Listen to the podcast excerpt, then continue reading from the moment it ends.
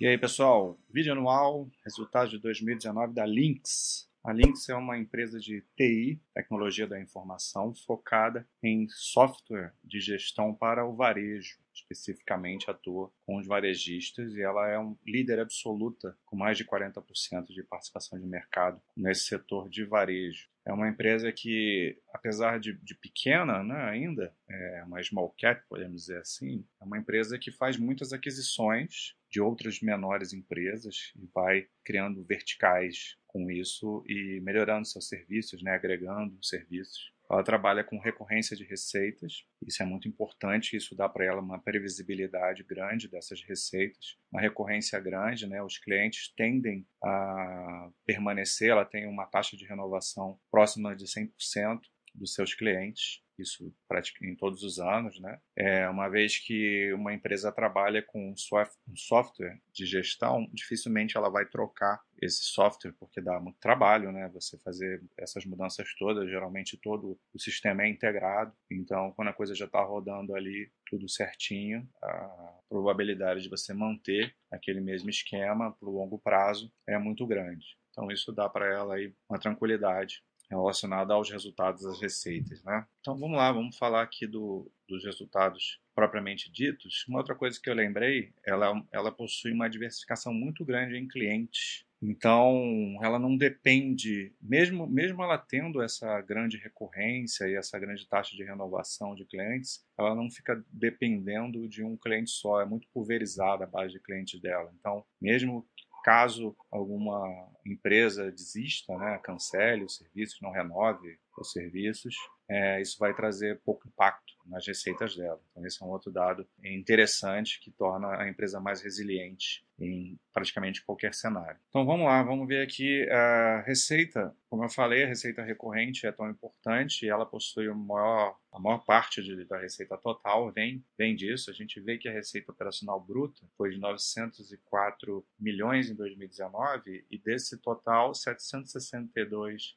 milhões vem de receita recorrente. Então é o grosso da companhia. E essa receita recorrente ela cresceu 12% e a receita operacional bruta cresceu 15,4% em relação a 2018. Tem a parte de serviços, né, que é menor, mas tem, tá, tem crescendo, está crescendo bem, vem crescendo bem, cresceu 37,5% esse ano, então tende a aumentar também aqui essa, essa, essa parte, esse percentual. Esse crescimento de receita tem a ver com novos clientes, né, essas operações recorrentes que vão, vão agregando mais clientes e operações novas da Links Digital, da Links Pay Hub, são plataformas que ela, vão, que ela vai integrando ao seu sistema. Né? É uma empresa que faz, como eu falei, costuma fazer aquisições e isso, isso vai agregando também é, mais receita para ela. Receita operacional líquida cresceu em linha aqui com a, com a bruta, né? 15%, ficando em 788 milhões, depois de abater aí os cancelamentos e impostos sobre vendas. Essa tabela aqui é boa que ela dá uma boa noção dos custos e despesas, né? Alguma, o custo dos serviços prestados, que é o primeiro, o primeiro custo que vai impactar ali no lucro bruto, teve um crescimento menor do que a receita, né? Então ela ganha margem bruta aqui,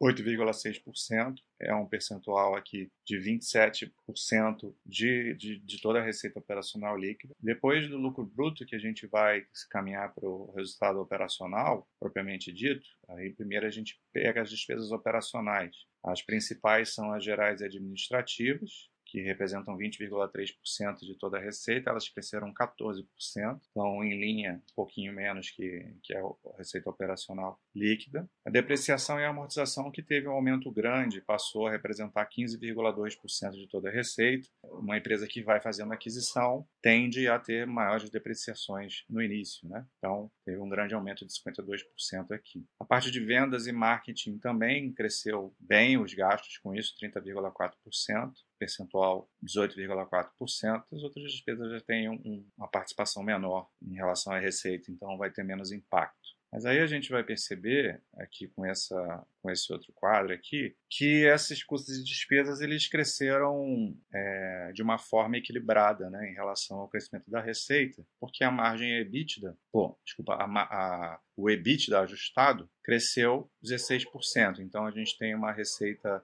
líquida que cresceu 15, com um EBITDA ajustado que cresceu 16.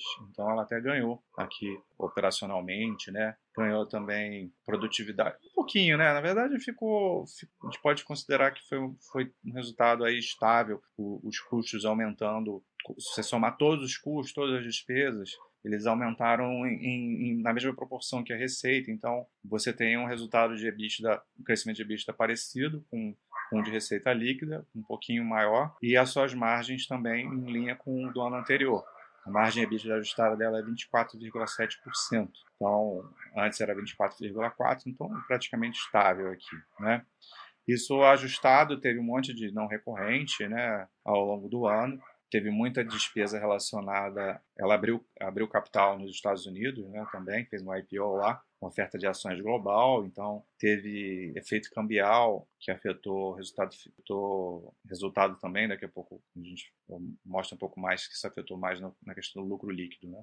Então, estou falando tudo isso só para dizer que o, por que, a gente tem que ajustar, porque todas esses, esses, essas despesas aqui, esses ajustes, não, são não recorrentes. Né? Então, a gente teria um EBITDA é, crescendo até mais, 18,9%, mas é sempre bom, eu sempre gosto de analisar o EBITDA ajustado por conta de não recorrentes, para a gente ter uma real noção, uma comparação de como foi de fato o operacional dela, das coisas que ela costuma fazer, né, sem esses não recorrentes. Então aqui, ó, falei do resultado financeiro, ela teve um resultado financeiro negativo de 17 milhões e veja que em 2018 o resultado financeiro foi positivo, né? Então isso tem a ver com essas despesas financeiras. E você vê que desses 12,7 12, milhões de variação cambial negativa sobre a parcela de recursos levantados no exterior com oferta global de ações. Então, só isso aqui já causou um grande impacto nesse resultado financeiro negativo do ano. E aí, voltando aqui na, na tabela anterior, para falar do lucro líquido,